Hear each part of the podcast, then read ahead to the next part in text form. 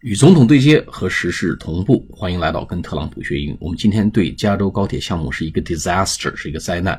这篇推文呢，做一个跟读练习。我们先把这篇推文的一些重点跟大家再回顾一下。California has been forced to cancel the massive bullet train project.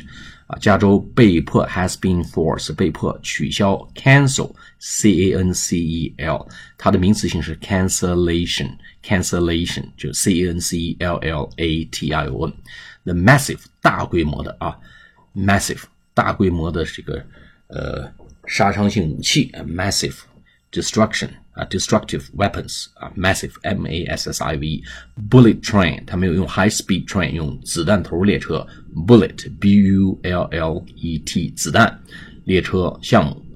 After having spent and wasted many billions of dollars，billions 就是这个十亿美金，浪费了数十亿美金之后呢，取消掉了。The O 他们欠着 O W E 是欠 the federal government federal F E D E R A L 就是联邦政府，他们欠联邦政府 three and a half billion dollars，他们欠联邦政府一屁股债，哎，这个花了三十五亿美金就打水漂了。We want that money back now，啊，谁要欠你钱，你说 I want that money back now，啊，这个重点是 now，我们现在就得让你还钱，甭废话，拿钱。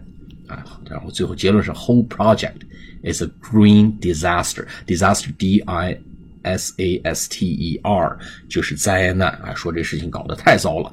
我们怎么说呢？It's a disaster 啊，简直就是个灾难。好，我们做跟读练习。California has been forced to cancel the massive bullet train project after having spent and wasted many billions of dollars. They owe the federal government three and a half billion dollars. We want that money back now.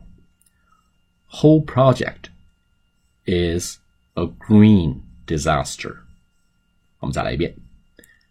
California has been forced to cancel the massive bullet train project after having spent and wasted many billions of dollars. They owe the federal government three and a half billion dollars. We want that money back now. Whole project is a green disaster. 好，我们再来一遍。California has been forced to cancel the massive bullet train project after having spent and wasted many billions of dollars they owe the federal government three and a half billion dollars. We want that money back now. Whole project is a green disaster. 好，下次节目再见，谢谢大家。